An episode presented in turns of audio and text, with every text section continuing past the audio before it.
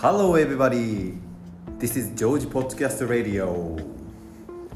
はい皆さんこんにちは、えー皆さんいかがお過ごしでしょうか？本日は、えー1月29日、えーマレーシア時間午後11時に11時にちょっとなる直前ですかね。はい、えーいかがお過ごしでしょうか？えー私は、えーそうですね最近、えー変わらず忙しく、えーまあ、新しい仕事についてから、えー覚えることがたくさんあって、えー日々忙しく過ごしております、まあ、そのおかげでね、えー毎日過ぎ去っていく時間がかなり早い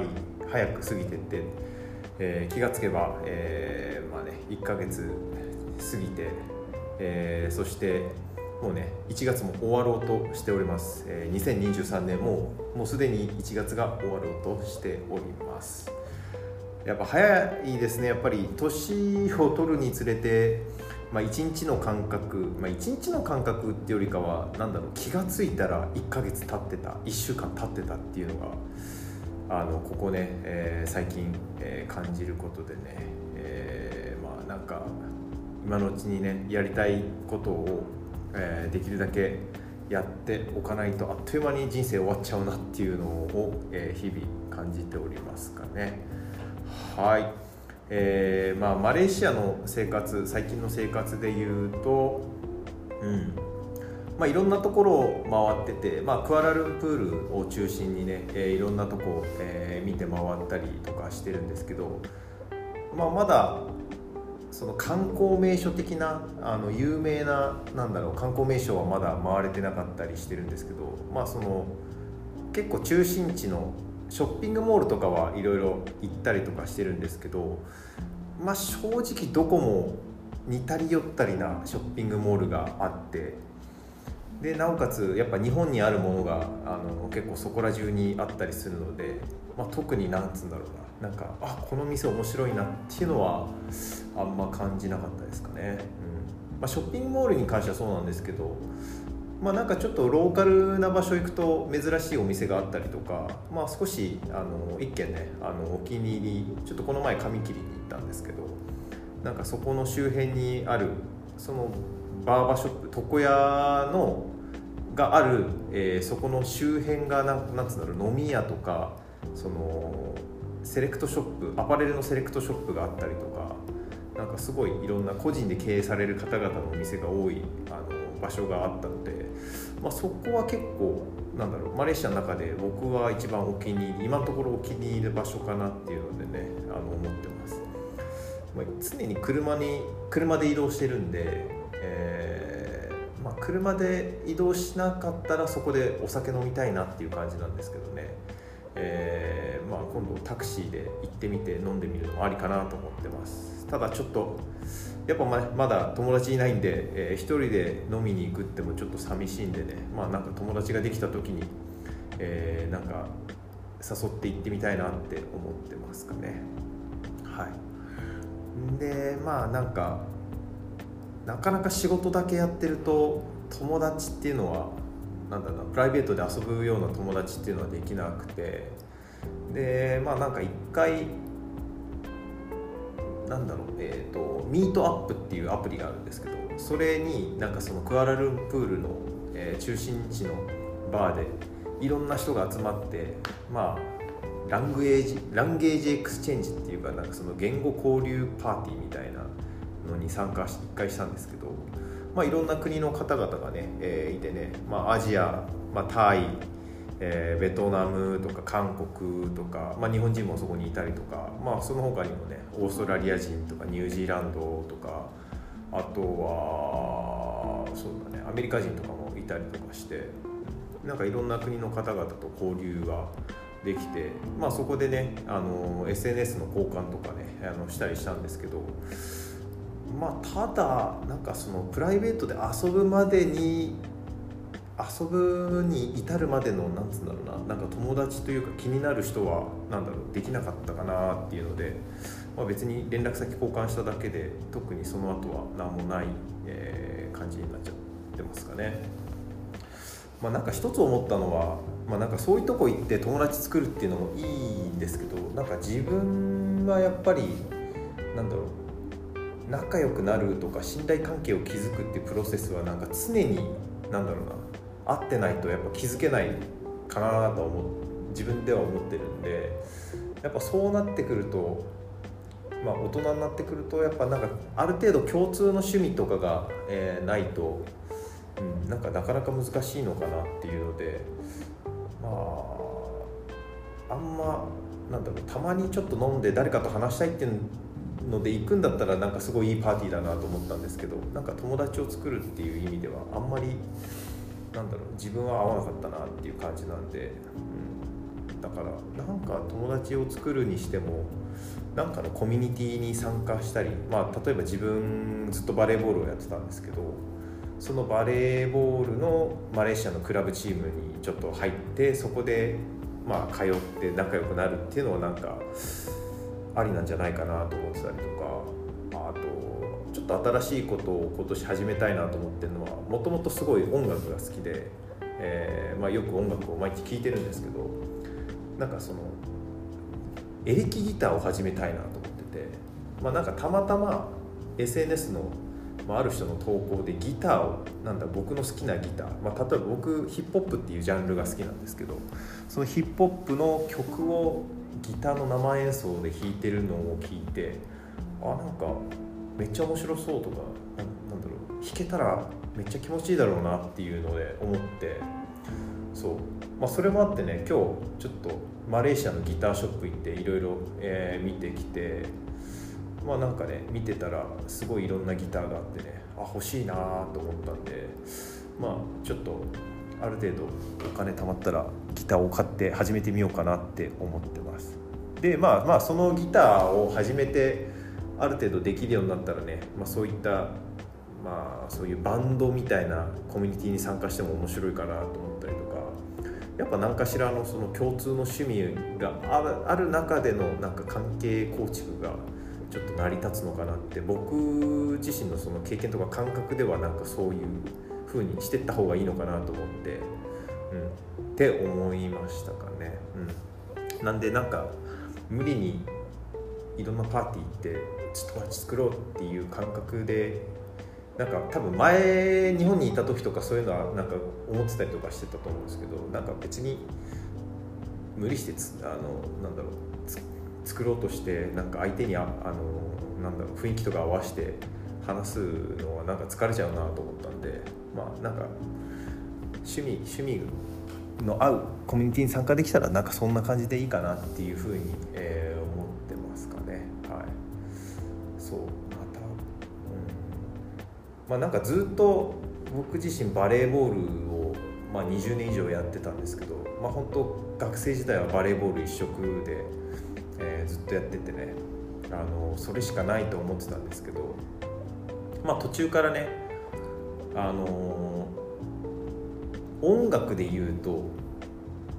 高校23年生ぐらいからヒップホップにすごい興味を持ち始めて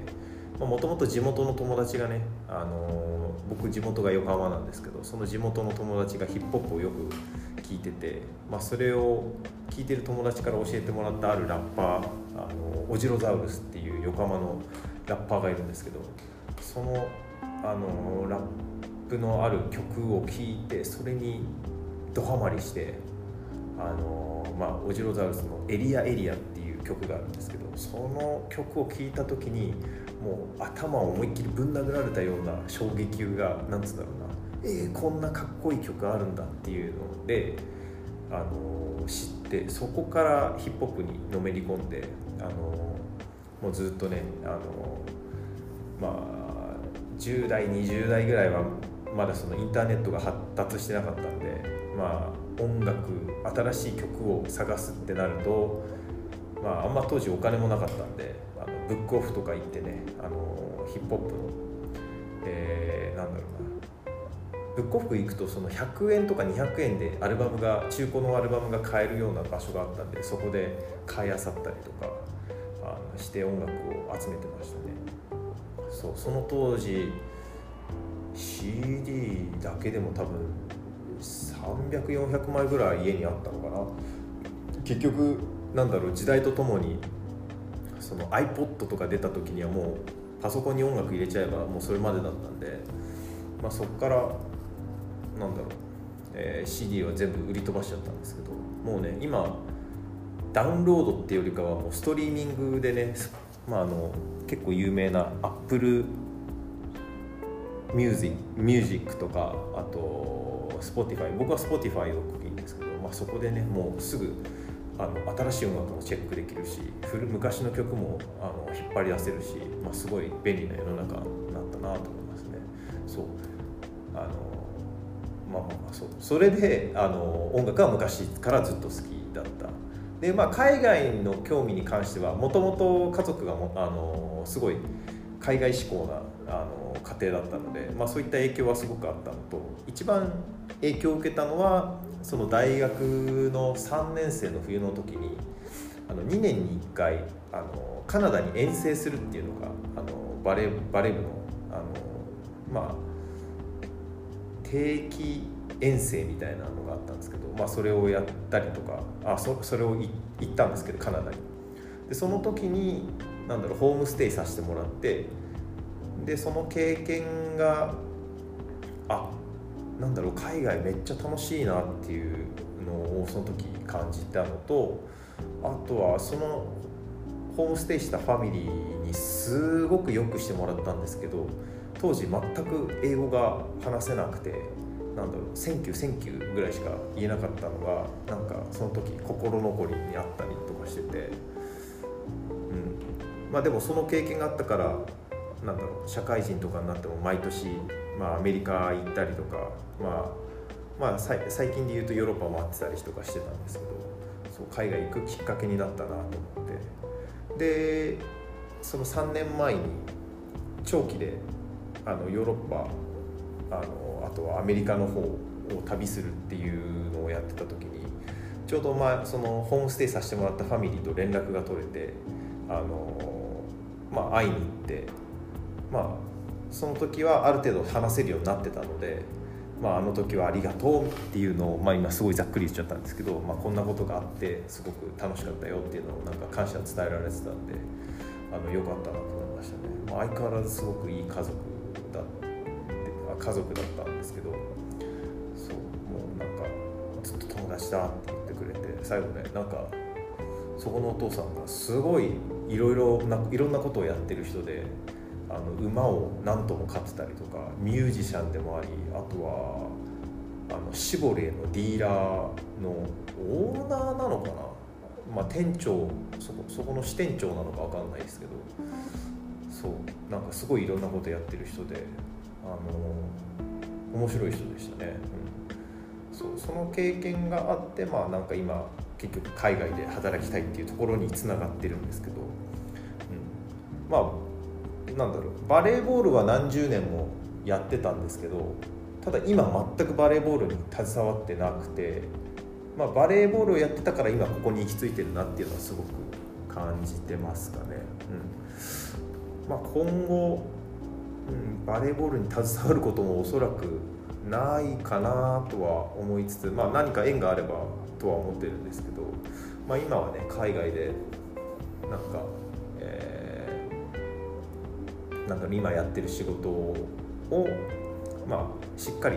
えー、できるようになって、まあ、何年後か分かんないんですけど、まあ、また何か違う国に行くのか違う会社に行くのか、まあ、マレーシアにずっと残るのかまだ分かんないですけど、まあ、海外でのキャリアをどんどん積み上げていきたいなっていうのは今思ってますかね。はい、まあまあまあ、うん、まあそう。なので、まあ、その流れもあってあの、まあ、音楽と海外っていうのはすごく自分の中でなんだろう今もずっと昔から今もあの興味のあることっていうかずっとななんかそれをかんそのにかか関わることをなんかやっていきたいなっていうのを思ってるので、うん、まあ音楽に関してはなんか単純に趣味っていうか音楽聴くのが好きで、まあ、それを弾けるようになったら面白いなっていうので今ギターにを始めたいっていうところですかね。なんで、まあ、社会人になってからできた友達もね音楽つながりが多かったりとかね、うんあのファッションとか、まあ、ヒップホップってなんだろう。ただ音楽が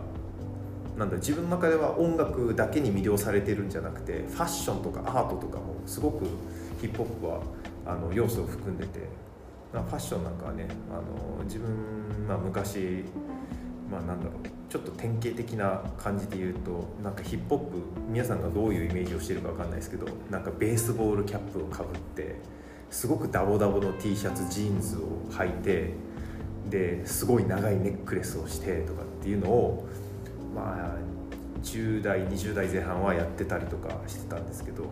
まあ、今ねそのヒップホップもいろんな格好ファッションをしてる人がいるので、まあ、そういう自分がかっこいいなと思った人を参考にして自分の今のファッションを取り入れたりとか、えー、したりしてますかね、うん。まあ、そういった意味で、うん、すごく自分の生活を豊かにしてくれてるのが結構ヒップホップ多かったですかね。うん。まあ、その音楽のつながりで、まあ、あとダンスも昔やってたりとかしてそのダンスの先生とあの教えてもらってた先生十何年前に教えてもらってた先生と、まあ、その10年後ぐらいにあのたまたま SNS 上でメッセージのやり取りしてたら、まあ、1年だけだったんですけど一緒にちょっと仕事したりとか、まあ、そういったあの縁のあることも多かったですかね。うん、あとはなんだろうたまたま行ったあの服屋さんに行ったらそこの店員さんに声かけられて、まあ、意気投合してなんか海外でも会ったりとか今でもたまに会ってお酒飲んだりするようなあの友達できたりとかねあの、まあ、そういった、うん、なんだろうどっちかっていうと、うん、スポーツバレーボールのつな、まあ、もちろんそのバレーボールで仲いい人もあの全然今もつながりある人いるんですけどじゃなくて音楽でつながった人もすごく多かったのでなんか自分の感性的にはなんだろう音楽とかそういった方向に何か導きもあるんじゃないかなと思って、うん。まあ、興味あることをねどんどん、えー、やっていくとなんかまた新たなことが自分の中で起きるんじゃないかなっていうのはあの感じたりもするんですけど、まあね、なんかそういった狙いでやるわけじゃないんですけど単純にギターやってみたいなっていう興味からあのなんだろうな新しいことをやってみたいなっていうのが、えー、あるので、うん、まあなんか好きを突き突け突き詰めていくと結構なんだろうねなんかいろんな出会いがあったりとかするんで、うん、まあ皆さんもね好きなことが何かあるんだったらあのどんどんあののめり込んでやってみるといいかもしれないですよね。うんまあなんか結構昔はそのバレーボールやってた時はバレーボールに集中しなきゃっていうので音楽も好きだけどいやバレーボール今やんなきゃ集中しなきゃいけないんだっていうので結構避けなんだろうなあのバレーボールにの集中を妨げることはやっちゃダメなんだってすごい自分の中でそういったなんか正義を持ってたんですけどなんかそういうのってちょっと途中からもったいないなと思って、まあ、普通に素直にあのやってったりとかしてって、まあ、いろんなことが広がってったっていうのが結構ありますかね。うん、はい。何の話してたんだっけな、うん、まあそんな感じで、はい、あの自分の好きなことを、えー、まあ、これからやってこうと思ってたことやってこうと思ってることと、まあ、自分の趣味ですね。趣味がこんなこんなことがあったっていう話をしたかな。うん。えー、まあ、相変わらず好き勝手に喋っておりますが、まあ、そんなところですかね。あとはマレーシアマレーシア、うん、なんかニュースで見てると最近ね日本は大寒波っていうふうにニュースがやってるのでね、まあ、今日もちょっと友達と話したあのー、LINE で話したんですけど今めちゃくちゃ寒いよって言ってたんですけど、まあ、ちょっと僕からしたら寂しさがちょっと若干恋しいんであの少し羨ましいなっていうふうに言ったりとか